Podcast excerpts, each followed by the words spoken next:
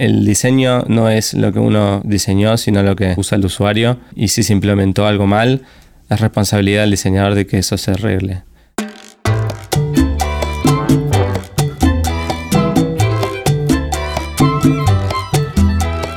Hola y bienvenidos a Diseño Cha Mi nombre es Pablo Stanley. Y yo soy Lumen Bigot. Y hoy estamos acompañados por Wiki Chávez, Chávez con S, diseñador de producto de Airbnb. Bienvenido al programa, Wiki. Muchas gracias. Wiki, es porque sabes muchas cosas. No, la verdad que el apodo lo traje desde el secundario. Cuando un día llegué al colegio me había cortado el pelo muy cortito y un amigo empezó a decir que me parecía un kiwi.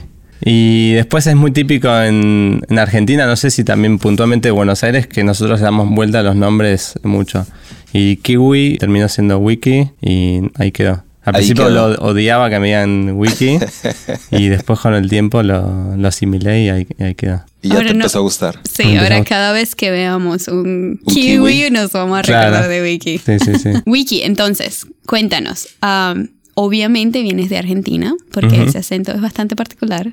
¿Cómo llegaste aquí a Estados Unidos, a San Francisco? Cuéntanos un poco más sobre eso. Primero, en el año 2010, nos fuimos con mi mujer Agustina a Nueva York en un viaje que era por turismo, por dos semanas. Y nos quedamos justamente en Airbnb y nos gustó mucho, mucho la experiencia de esas dos semanas, como que nos sentimos muy locales, ahí íbamos a los típicos cafés del barrio y no hacíamos la típica rutina de turistas. Y yo en ese momento estaba haciendo trabajo freelance, así que tenía como cierta flexibilidad. Entonces nos gustó tanto que decidimos quedarnos otras dos semanas más, después otras dos semanas más, y terminó siendo cuatro meses que nos quedamos en Nueva York. Y por temas de visado, etcétera, nos tuvimos que volver a Argentina, pero nos quedamos los dos con muchas ganas de volver a Nueva York o a Estados Unidos. Nos, como que nos gustó mucho la vida en Estados Unidos. Eh, entonces, desde principios de 2011 empezamos a buscar oportunidades de trabajo acá en, en Nueva York y en San Francisco. Y en mayo de 2011 tuve una entrevista con un emprendedor argentino que estaba haciendo su startup acá en, en Silicon Valley llama Wences Casares. Y bueno, empecé un proceso de entrevistas para una startup nueva que iba a armar acá en San Francisco. Y después de varias entrevistas quedé seleccionado y dos semanas me mudé. Ha sido fácil, nada más decidiste. Así de fácil, sí.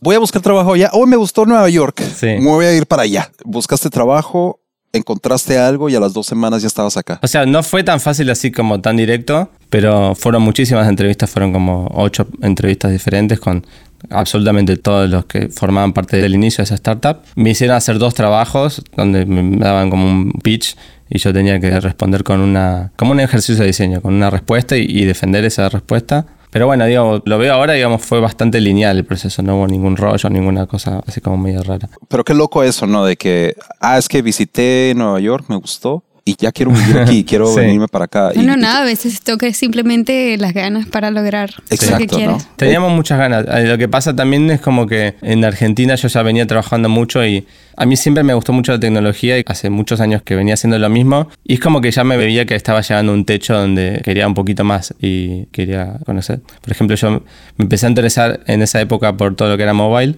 y en Argentina ni siquiera llegaban esos móviles allá.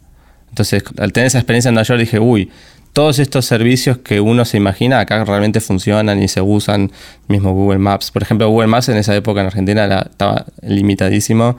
Entonces, bueno, uno iba a otro lado eh, en Estados Unidos y tenías un uso mucho mayor de, la experiencia y tenías mucho más, más features y tenías el horario del subte y tenías, eh, digamos, muchos más detalles que allá ni existían.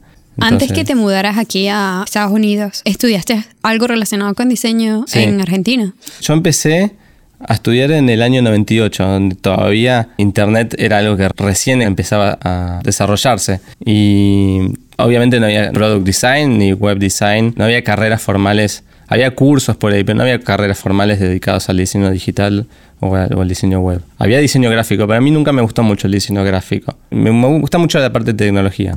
Entonces me metí en una carrera llamada Diseño, Imagen y Sonido, que yo pensé que estaba un poquito más relacionado con lo que en esa época se llamaba multimedia, Resultó que la carrera mucho más orientada a cine. Me empezó a gustar mucho el cine cuando empecé a estudiar y a hacer cortos y hacíamos muchas cosas relacionadas con el cine. Y cuando terminé, de, hecho, de estudiar, me puse a trabajar en, más que nada en publicidad, no en cine, sino en publicidad. Pero no me gustó mucho el ambiente o no, me sentía que era parte de lo que me hubiese gustado hacer. Y mientras tanto seguía haciendo cosas web, diseño web, de freelance o para familiares o para amigos. Y nada, después de un tiempo decidí seguir con lo que yo estaba haciendo, que era web. ¿Y crees que, que haber estudiado más enfocado en cine, estoy escuchando más cinematografía. Sí, sí, sí. ¿Crees que eso aún así te ayudó? O sea, agarraste algo. Ahora lo veo que sí. En un momento pensé que no, que había perdido tiempo. Pero ahora, como que te está valorizando mucho lo que es el storytelling, creo que eso ayudó mucho. Eh, a construir narraciones, a, a, cómo elaborar una historia. Y después también a tener eso, un punto de vista un poco diferente del típico proceso de diseño. Y creo que tuve eso, mucha teoría de, estructuras narrativas, de guion, por ejemplo, guion, edición pura y, bueno, entender qué significa editar algo. Y creo que esos conceptos hoy en día me sirvieron. Y tú tienes un proyecto de, de música aparte. ¿Crees que eso también te ayudó a...? Sí, un poco sí. Creo que igualmente eso me ayuda más que justamente para no pensar en el trabajo, me parece. Quizás en algunas cosas muy puntuales sí ayuda, desde el parte técnica sí ayuda, pero más que nada por ahí trato de no vincularlo mucho con mi trabajo y es que es mi proyecto como para, para tener algo que hacer después del trabajo. Ya hablaremos un poquito más sobre ese proyecto que nos parece bastante interesante, pero quería hablar un poquito sobre cómo fue tu transición a Product Design, cómo empezó todo eso en términos de trabajo o incluso de herramientas que usabas, que quizás eran un poquito diferentes a las que venías usando en la universidad. Bueno, yo por eso desde que estaba en el colegio hacía sitios web, pero no era producto, era más como un sitio para... Empecé haciendo un fanpage de Soda Stereo, después hice algunos sitios como para unos familiares amigos o conocidos, donde era como más institucionales. Después hice mucho tiempo sitios en Flash, que eso me ayudó bastante desde la parte técnica y eso me gustaba mucho y creo que eso me ayudó mucho a pulir el diseño de interfaces más allá del HTML que también en ese entonces era muy limitado.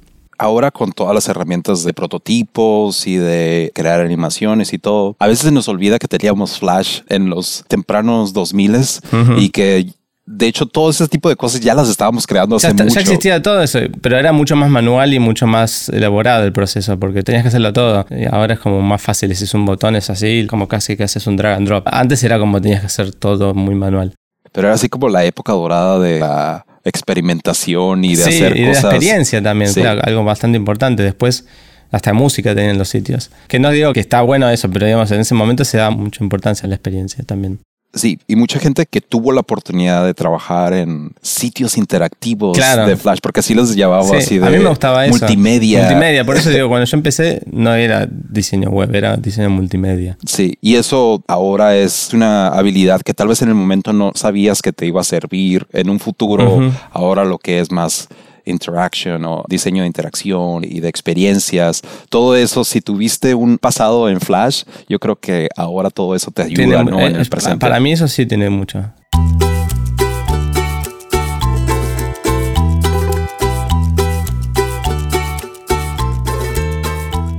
Bueno, contando un poco el proceso también, después bueno, trabajé también en agencias de publicidad en Argentina, que también hacíamos muchos sitios para campañas específicas, por ejemplo, se lanzaba un producto nuevo se lanzaba un, un sitio específico para ese producto. Y producto empecé más a que ver cuando me mudé acá, a San Francisco, pero por necesidad, por esta startup que entré en Lemon, donde hubo que desarrollar un producto y ahí aprendí un poco a... Sí. Product design no es algo que hay una carrera en específico para eso, es algo que Yo se creo aprende. que hoy creo que tengo entendido que sí, ya hay carreras específicas de Product Design. En ese momento no había nada. Y por eso yo aprendí, porque llegué un día y me dijeron, bueno, hay que hacer la interfaz para este producto y bueno, ¿cómo se hace? Y entonces empezar a ver cómo se hace. Sí. y agarrar screenshots de otras aplicaciones y empezar a copiar. O empezar a... Primero a veces es copiar mucho y después cuando más vas entendiendo eh, vas haciendo tu propia... Sí. pero eso es un buen consejo para la gente que quizás no tiene los recursos, sobre todo en Latinoamérica o en lugares donde, sabes, no es una profesión normal o común, es la forma de quizás empezar a transicionar algo mucho más. Sí, este para mí la mejor forma de empezar a hacerlo es hacerlo, es como agarrar y empezar a hacer algo y por ahí probarlo si se puede, de alguna forma tratar de ser un prototipo mandarlo a la pantalla y ver cómo se siente eso y empezar a hacerlo y después iterar, iterar iterar, iterar, iterar, iterar. También tener, tratar de tener un ojo crítico y poder decir, ok, ahora ya está listo. Y ese por ahí lleva más tiempo desarrollarlo y no es fácil, pero empezar a hacerlo y una vez que uno siente que está listo, está listo. Claro. Y después, bueno, viene el- todo el proceso después, que es analizarlo ya con usuarios y ver cómo pasa eso en otros usuarios, ¿no? Pero por lo menos tener el ojo de uno de decir, bueno, esto ya está listo y está para shipear. Cuéntanos un poco sobre tus skills o como tus habilidades en términos de diseñador. ¿Te consideras más una persona técnica? ¿Te consideras más una persona... Yo creo que soy mucho más técnico, sí. Creo que no tengo buenos skills visuales, sobre todo lo que tiene que ver con ilustraciones. Incluso soy bastante malo a la hora de elegir tipografías, pero creo que sí soy más técnico y ¿Qué que... quieres decir con técnico? Como contaba de la época que hacía Flash, si bien no sé programar, me daba mucha maña en agarrar, copiar un script, modificarlo un poquito y lanzarlo. Y hoy en día creo que también uso esa forma como de medio de hack, de tratar de buscar componentizar Sketch. Entonces hago componentes y entonces los reuso en diferentes partes del diseño. O soy como más técnico, como más matemático, como para no errarle, voy al valor matemático. No sé, esta separación tiene que ser de 10 píxeles. Entonces agarro y replico esa grilla por X. O este tipografía tiene que ir a 1.5X de la otra. Entonces como que no lo hago tanto a ojo, sino lo hago como más matemático, porque parece que va más por ese skill técnico que...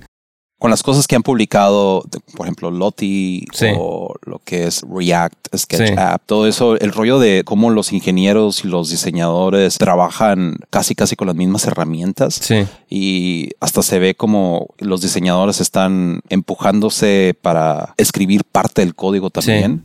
Entonces, ¿cómo ha sido tu experiencia con esas herramientas y también con tus habilidades técnicas de las que estás hablando? ¿Crees que Eh, creo que ahí? eso es bueno porque para mí como el diseño que importa es el que está en la aplicación y el que usan los usuarios. Entonces a veces uno cree que la parte técnica no te va a ayudar mucho en el diseño, pero a final de cuentas para mí el diseño el- eso es lo que usa el usuario, no es tu mockup de sketch. Entonces saber mucho de cómo funciona la parte técnica te ayuda a después hacer diseños que son realizables. Entonces por ejemplo nosotros tenemos una librería donde yo puedo buscar todos los componentes que ya están hechos en React y ya vamos a usar esos componentes en vez de tratar de diseñar un form que por ahí es un input, por ejemplo, que es un poquito más lindo, pero después que no lo implementan. Entonces, quizás mi mockup era más lindo, pero después lo que se implementó no era exactamente eso, sino que se usó el componente que ya estaba hecho. Entonces, ser consciente de esa parte técnica te ayuda a hacer diseños que son más realizables, más rápidos también, y que al final de cuentas es lo que usa el usuario. No quiere decir que después no se pueda modificar ese componente y te pueda también pulir y se pueda iterar, pero saber un poco técnicamente qué se puede hacer te ayuda a hacer un diseño mucho más fácil de realizar y después Vi un tweet de Alex Schleifer en el que en 30 segundos crea Sí. una interfaz nomás este, usando todos los sketch Exacto. symbols. Sí, y nada más hace unas variaciones y de repente tiene una pantalla de que, ay, güey, qué cool. Yo lo uso mucho de esa forma. Eso lo tuiteó Carrie, que es uno de los leads de DLS, que es nuestro sistema de diseño, y él promueve mucho el uso de componentes. Y justamente es eso, realmente funciona así. Hay algunos diseñadores que lo usan esos componentes, otros que no. Pero yo sí porque yo sé que esos componentes ya están hechos y ya están hechos en iOS, en Android y en web. Y si vos usás esos componentes, después el diseño va a quedar tal cual lo diseñaste. Si vos haces algo diferente a eso, se puede implementar, pero eso va a llevar más tiempo y va a llevar esa ida y vuelta que a veces se pierden detalles y que no queda igual. Las ventajas de tener este sistema es de que, bueno, cuando tienes un problema ya no es sobre la interfaz o la tipografía o los colores. Claro. El problema es sobre, bueno, cuál es la historia, cómo va a ser la experiencia, cuáles son los diferentes elementos que se deben de presentar para que el usuario pueda resolver su problema, ¿no? Al usar 100% estos componentes a veces te puede coartar un poco la creatividad y tampoco la idea es que pase eso. Hay muchas etapas del diseño, pero por ahí la primera, quizás sí, incluso cuando haces wireframes no hace falta que uses esos componentes o incluso para las primeras ideas tampoco hace falta que uses esos componentes. Pero después, a la hora de hacer un formulario de un search, si vos tenés un input y entre tener un input de 30 píxeles de height, que es algo como más propietario, y usar uno de 24 que ya está hecho el componente y ya está probado, ya está testeado, yo elijo uno de 24 por más que me guste el otro más, porque ya sé que después tiene una resolución mucho más fácil. Y esos componentes además también están testeados, son accesibles, son traducibles, tienen un montón de propiedades que si ya eliges esos componentes te olvidas de un montón de problemas que pueden venir después. Entonces, uno también tiene que elegir si realmente vale la pena, se pueden hacer cosas nuevas y se pueden hacer componentes nuevos. Y de hecho todo el tiempo estamos haciendo cosas nuevas. Pero si se puede reusar algo que ya existe, es mejor usar. Para mí es mejor usar algo que ya existe. Exacto.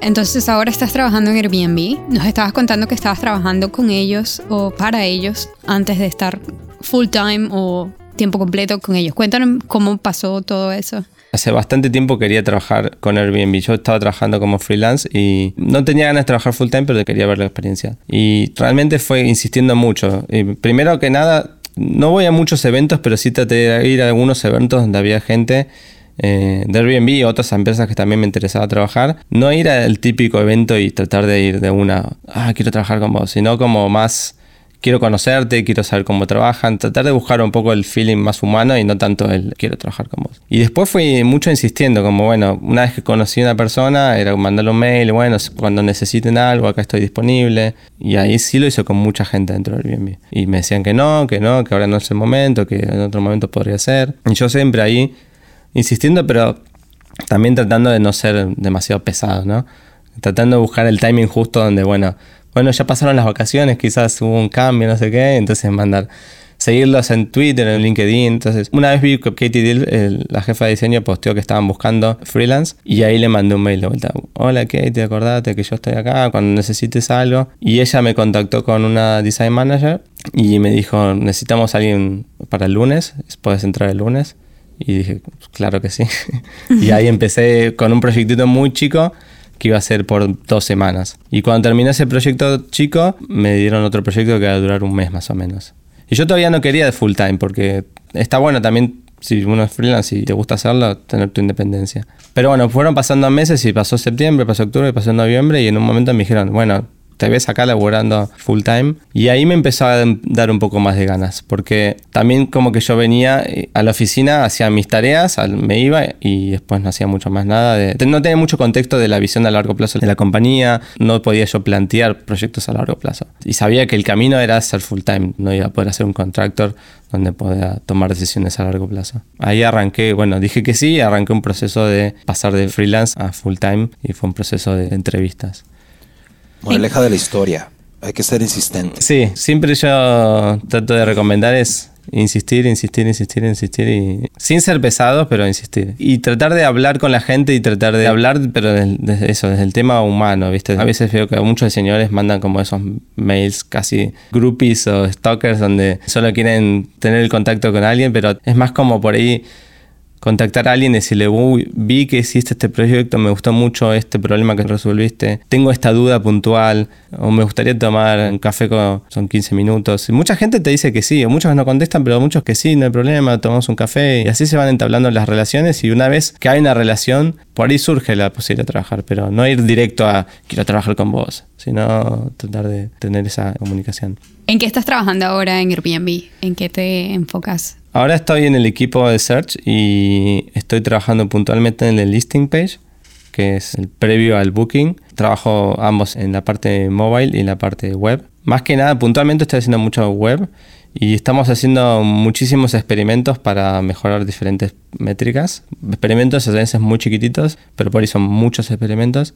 Experimentos son uno plantea un cambio, no sé, vamos a agrandar el tamaño del mapa porque creemos que los usuarios van a tener una mejor experiencia, van a poder encontrar su información más rápido y eso va a impactar en las métricas un X%. Entonces se prueban las dos versiones, es un A-B test y después se ven los resultados y, se toma una decisión. A veces se toma una decisión dependiendo de las métricas, por ejemplo, del negocio, a veces en torno a las métricas de experiencia o, Airbnb es bastante conocida como una empresa, dado que los fundadores de Airbnb son diseñadores, una empresa que es bastante fuerte en contexto de diseño. ¿Qué opinas tú de eso y cómo crees tú que eso se refleja en el producto como tal? Sí, es cierto que son diseñadores originalmente y generalmente se le da muchísima importancia al diseño y a la experiencia, no solo diseño, sino a la experiencia en general de, usar la aplicación y la experiencia offline que pasa durante el viaje y que tengas una buena customer experience si hay algún problema y y que toda esa experiencia sea lo mejor posible. Hay un equipo extremadamente sólido y gigante de diseño y gente talentísima de todos lados, entonces eso se nota que hay un equipo de diseño fuertísimo. A veces pasa que los fundadores ser diseñadores tienen mucho voto y opinión sobre temas de diseño, entonces parece mentira, pero hay cosas que estamos haciendo que las tiene que aprobar el CEO porque le gusta mucho estar, en, estar en envuelto en el proceso de diseño por un lado me estresa un poco saber que el CEO tiene que aprobar mis diseños porque me pone mucha presión, Pero otro lado me da mucho orgullo decir, bueno, hay un trabajar en un lugar donde el CEO está tan involucrado, donde puede mirar este tipo ¿Tú de has cosas. tenido la oportunidad de presentar tu trabajo? El miércoles tengo. ¿Cómo es esa presentación? Eh, no sé, todavía no sé porque nunca la tuve, pero bueno. es- Ah, este miércoles dices. Sí, este miércoles tengo. Ah, ok. Este miércoles va a ser tu primera presentación. Sí. ¿Y has asistido a presentaciones de otros? No, con el CEO no, pero con el jefe de diseño sí, pero no con el CEO. Ah, ok. ¿Y te da miedo? Sí, un poco. ¿De qué va a ser tu presentación? Digo, si se puede decir. Nosotros tenemos el listing page y después los listing cards, que son como unas tarjetitas, las tarjetitas cuando, donde, cuando, cuando haces un search que tienen... la información. La de- información, claro, que tiene que está condensada en una tarjetita y es sobre unos cambios sobre esos listing Y para esta presentación, regularmente es todo el equipo de diseño, nada más No, un no, equipo no, pequeño. es un ¿o? equipo pequeño. Ah, ok. y es este. No, si no sería mucho más estresante. Y es nada más abres el archivo de La, sketch la verdad o que no sé, no sé porque no sé, muchos no me dijeron. Ah, ok. Eh, La verdad que no sé. Mañana voy a ver saber un poquito más. Ah, ok. fue, fue un poco improvisada esta reunión. ok. Qué nervios. Yo Qué estoy nervios. No, no nerviosa sé, no por sé porque sí sé que son 30 minutos y que sí, supongo que mostraré un poco el porqué de esos cambios y, y en Airbnb lo que mucho te piden es que des tu punto de vista y tu punto de opinión. Entonces por ahí se puede mostrar como muchas exploraciones, uno puede hacer todo eso, pero generalmente lo que te piden, bueno, ¿cuál es tu recomendación? Y entonces como que los diseñadores tienen mucho seniority en ese sentido. Por lo menos todos esperan no que digas, acá hay cinco opciones, elijan. Vos tenés que decir, acá hay cinco opciones y yo recomiendo esta por esto, por esto, por esto, por esto. Entonces mi approach creo que va a ser ese, como tratar de mostrar las diferentes exploraciones y el mostrar el por qué yo recomiendo esta opción. Todavía no sé mucho, mañana me voy a enterar un poco más. Siento que cuando hago presentaciones o críticas de diseño, como que aparte tienes que estudiar un poquito de psicología, comportamiento humano, Tal cual. política, Sí. economía, porque, Sí, porque la- llegas ahí y te van a hacer preguntas de todo, ¿no? Sí. Como Sí. hemos mencionado antes, eh, la mayoría de nuestro trabajo también es vender y Conven- saber. Convencer, explicar. Sí, hay que ser muy paciente. Y algo que también con la experiencia me lo da, no tomárselo muy personal. Cuando te dan feedback, incluso feedback malo, no tomárselo personal y tomarlo como una oportunidad para ver otro punto de vista. Y a veces uno puede procesar el feedback como sea. También depende de quién venga, ¿no? Pero el feedback es siempre valioso.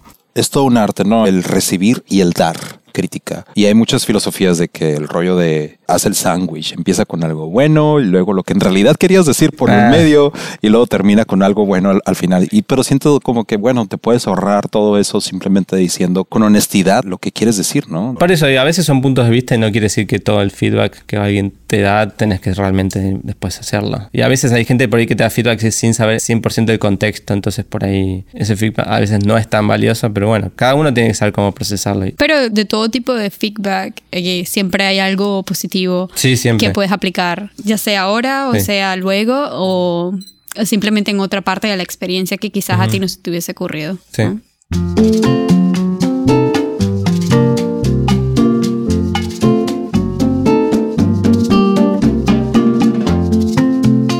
¿Cuántas personas trabajan en Airbnb en el equipo de diseño? Realmente no sé el número exacto, pero deben ser unas entre 80 y 100 personas.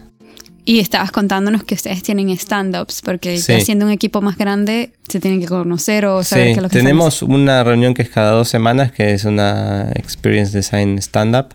Dentro de diseño hay Experience Design y eso somos un poco menos que 80. Y generalmente es una hora donde todos cuentan qué están haciendo en 10 segundos o 15 segundos. No, no, no tiene que ser muy rápido. Y a mí lo que menos me gusta trabajar en una empresa grande es la cantidad de reuniones que tenemos. Pero esta es una de las reuniones que trato de ir y prestar atención porque es el momento donde puedes ver un poco qué están haciendo el resto de los equipos. Y si hay algo que, por ejemplo, vos estás haciendo y hay otro que está haciendo algo muy parecido, es el momento para verlo y después charlar eh, más profundamente con esa persona sobre eso. No es que vos en el stand-up vas a ir a charlar porque no se interrumpe ese momento, sino que decís, bueno, me anoto y después voy, lo busco y tomamos un café o nos juntamos y hablamos de ese problema y cómo podemos solucionarlo en conjunto. Es una empresa que está creciendo mucho y hay muchos equipos que están haciendo cosas parecidas pero un poquito diferentes. Entonces uno trata de que si vamos a hacer lo mismo, hagámoslo igual y que no sea poquito diferente. Algo que siento viendo con las cosas que Airbnb saca, las herramientas que hace públicas, es un problema que ustedes han atacado y que han tratado de solucionar mucho, el rollo de, de que lo que diseñas es posible, se puede Sí. eh, implementar.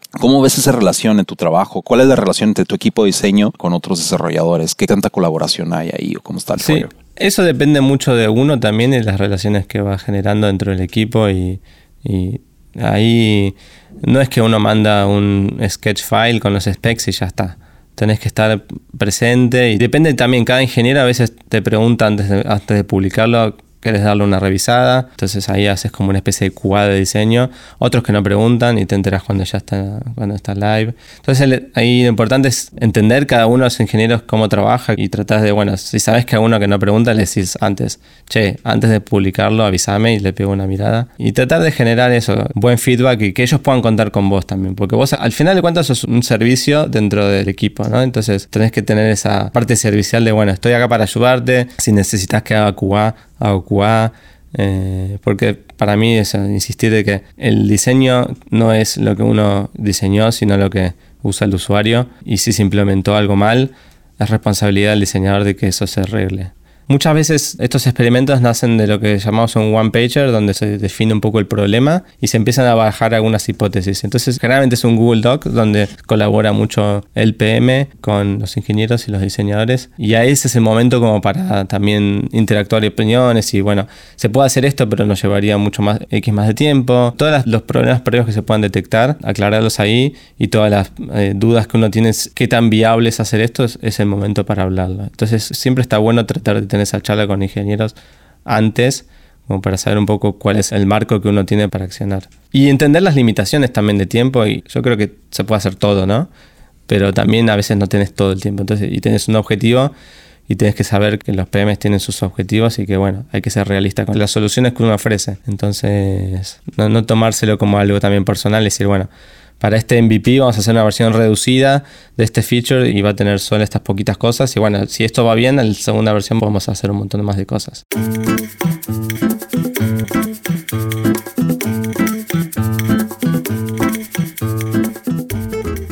Nos estabas comentando de un proyecto que estabas trabajando al principio, que se llama Camino, que es un álbum. Cuéntanos un poquito de esa historia, de por qué empezaste eso. Bueno, es un proyecto que no tiene relación con mi trabajo ni de diseñador, sino que tiene que ver con mi lado musical. Yo toco la guitarra hace muchísimos años y en Argentina tenía, siempre tuve una, dos, tres bandas que, que tocábamos bastante. Era una banda de un rock alternativo, un indie rock. Y me gustaba mucho tocar y nos juntamos un montón y tocábamos en vivo a veces. Y, y después de mudarme acá, me focalicé muchísimo en el trabajo, sobre todo en la primera startup. Recién me mudé a Silicon Valley y estaba como fascinado con este mundo de tecnología, entonces me la pasaba mucho tiempo trabajando.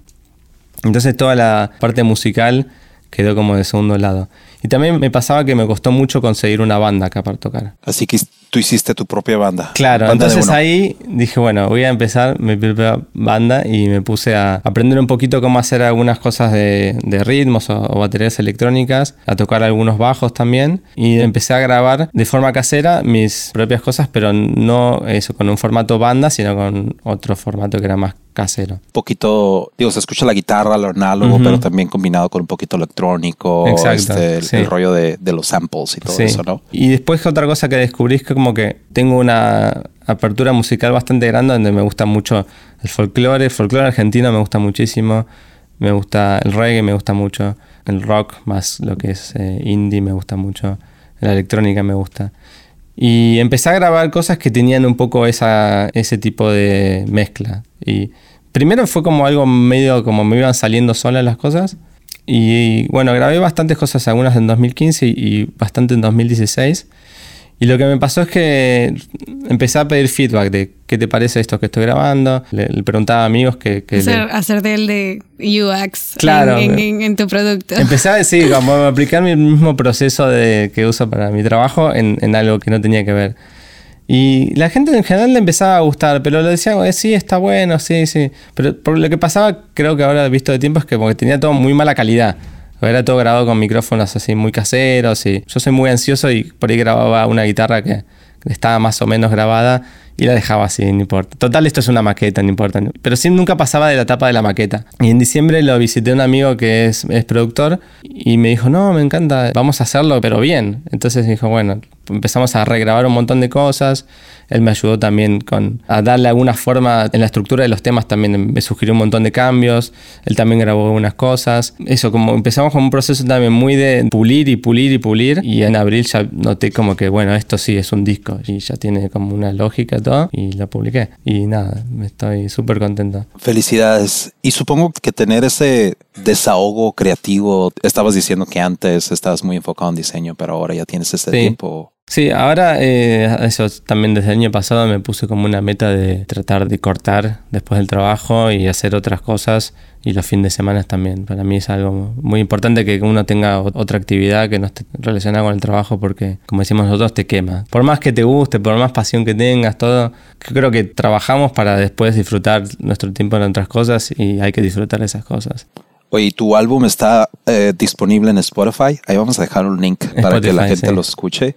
Eh, ¿También en iTunes? O sí, en iTunes también, SoundCloud. ¿Qué canción le recomiendas a la gente para que escuche primero? Que digan, con esta canción se van a enamorar. Primero la primera, se llama Carnaval. Sí. Ok. Esa me parece, a mí la puse primero porque es como la más ecléctica para mí, porque mezcla esas cosas folclóricas con electrónica, tiene unos cambios así como muy sorpresivos y me parece que está bueno para es lo que te da curiosidad de seguir escuchando. ¿Y tienes planes de tocar en vivo aquí o...? Estuve tratando de tocar en vivo, pero se me hace muy difícil sincronizar todo y tendría como que practicar muchísimo. Y lo que me pasa es que cuando empiezo a practicar muchísimo pasa de ser un hobby divertido a ser una obligación aburrida. Y no quiero que me pase eso. Pero todo en un track. Claro, le doy play. Le pones play y ya nomás toca la guitarra. Pero el fin de semana hablando con un amigo me dice, tenés que buscarte a alguien para tocar. Y ahí entendí que estaría bueno eso, por ahí a un partner para tocar y creo que sería mucho más fácil. Sería mucho más liviano hacerlo de a dos. Y no tienen que ser solo mis temas, puede ser algo similar. Y creo que también este disco lo que me puede servir es para eso, para decir, bueno, esto es lo que puedo hacer yo. Todo analogías con diseño, pero este es como mi portfolio. Entonces, si a alguien le gusta esto, no quiere decir que tengo que hacer esto, sino que, bueno, esto más esto puede dar otro resultado.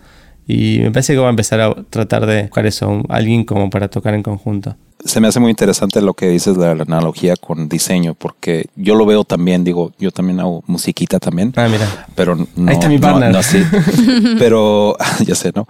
Ah, pero sí veo esa analogía también en el rollo de, bueno, saber las herramientas, eh, encontrarlas. Y luego también el rollo de cuando estás haciendo un diseño, bueno, piensas en la composición, en los diferentes elementos que hace un diseño, la el color, todo ese tipo. Y muchas de esas cosas las encuentras también en la música, ¿no? De que también la música, una canción tiene una composición, tiene, en cierto sentido, tiene un color también. sí, sí, o texturas o matices. O ya, se me hace muy interesante el rollo ese de, de cómo puedes, este, si eres un músico, tal vez pudieras tener una habilidades análogas en el diseño. Digo, a final de cuentas el arte, ¿no? En general. Sí, sí, en general. Y para mí lo importante es saber el proceso y cumplirlo. Generalmente uno cuando encuentra que un proceso funciona, hay que hacerlo y repetirlo porque si ya sabes que ese proceso te funciona en uno, seguramente va a funcionar en otros ámbitos. Pero a ver, que nuestros escuchantes que no crean que estoy diciendo que el diseño es arte, porque luego se nos enojan. no, tranquilo, bueno.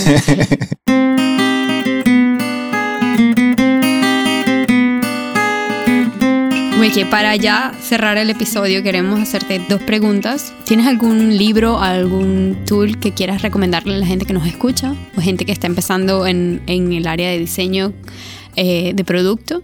Para el diseño de productos, yo hace poco leí un libro que se llama Sprint, que sacó la gente de Google Ventures, que está bueno para entender un poco eso. Justamente el proceso habla mucho de cómo es un proceso de diseño en una sola semana. Entonces ellos pautan como varios objetivos para cada uno de los días de la semana. Y está bueno porque no es el típico libro teórico, sino es muy práctico y habla de muchas situaciones muy reales y recientes. Y está bueno para entender esto, cómo es un proceso de diseño, que tiene la parte de ideación, que tiene la parte de plantear una hipótesis, ideas, soluciones. Y me parece que para alguien que está aprendiendo puede servir para entender un poco el proceso de diseño. Y no hay que tomarlo eso como una Biblia donde tiene que ser así, tiene que ser cinco días. De hecho, la semana pasada vinieron gente de Google a Airbnb les preguntamos si cumplían con ese proceso de cinco días de lunes a viernes y dijeron, no hacemos así. A veces el proceso del sprint puede durar un mes a veces puede durar dos días, pero más o menos las etapas se cumplen. Entonces me parece que lo, importante es que cada uno de esos días tenga un objetivo claro y un resultado claro y que se cumpla todo, que se cumpla la etapa de, por ejemplo, en el primer día traen a todos los diferentes stakeholders, que a veces puede ser un ingeniero, un PM o alguien de marketing, etcétera, pero que haga esa consulta con los diferentes stakeholders para tener el input de varios lados y después que se planteen hipótesis, que ese prototipo está bueno. No tiene que ser el prototipo donde soy, vamos a usar origami y, y, vamos a probar estas sombras y haces un tap. No, tiene que ser, puede ser un prototipo en papel a veces. Y después que se teste. Bueno, ya vamos a poner el link en la descripción, así que pueden ir y chequearlo para la gente que no lo ha leído todavía. Y ahora la última pregunta para finalizar es, ¿qué consejo le darías a otros diseñadores que quizás no tenían una especialización como la que es normal aquí de diseño o de diseño gráfico o, o algo relacionado con diseño? Bueno, en, un poco lo que venía diciendo antes, de ser insistentes, en el buen sentido. Y a mí lo que siempre me gusta también es lo que decimos shipear eh, pronto, eh, como publicar las cosas pronto no tengan el miedo de, uy, ¿qué va a pasar si los usuarios no lo entienden? Bueno, lo mejor es, no sé si lo mejor, pero a veces lo mejor es publicarlo y ver qué pasa, no tener miedo es mejor publicarlo y qué pasa a no publicarlo. Y después eso, saber que el diseño no termina, primero que no se termina nunca, ¿no? Hay que entender que nuestro proceso no se termina jamás. Una etapa se termina cuando el usuario está testeando. Si la versión de iOS tiene mal los paddings, anda y sentate con el ingeniero y arreglalo y tu responsabilidad, no es, no es culpa del, del ingeniero, sino es tu responsabilidad que no lo testeaste. Bueno, fue un placer tenerte aquí en el episodio de Cha Cha Cha, el número 8. La verdad es que ha sido un placer a escuchar toda tu historia. Si quieren contactar a Wiki, eh, vamos a dejar los enlaces, consejos o simplemente un café o una cerveza aquí en San Francisco. O bueno, quién sabe.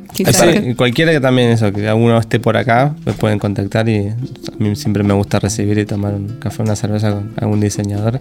Así que. Ahora sí vas a tener mucha gente siendo insistente contigo. Insistente, sí, sí, sí. Ahora me vas a poder encontrar. mandándote correo cada semana. Una cucharada de. sí, a ver si es cierto. Uh, pues sí, y también un link ahí para su disco llamado Camino. En Spotify lo pueden encontrar como Wiki Chávez con, con S. Con S. Muchas gracias por acompañarnos, Wiki. Gracias por la invitación. Esto fue Diseño Cha Cha Cha. Mi nombre es Pablo Stanley. Y yo soy Lumen Bigot. Y muchas gracias, señoritos y señoritas. Nos vemos en la próxima.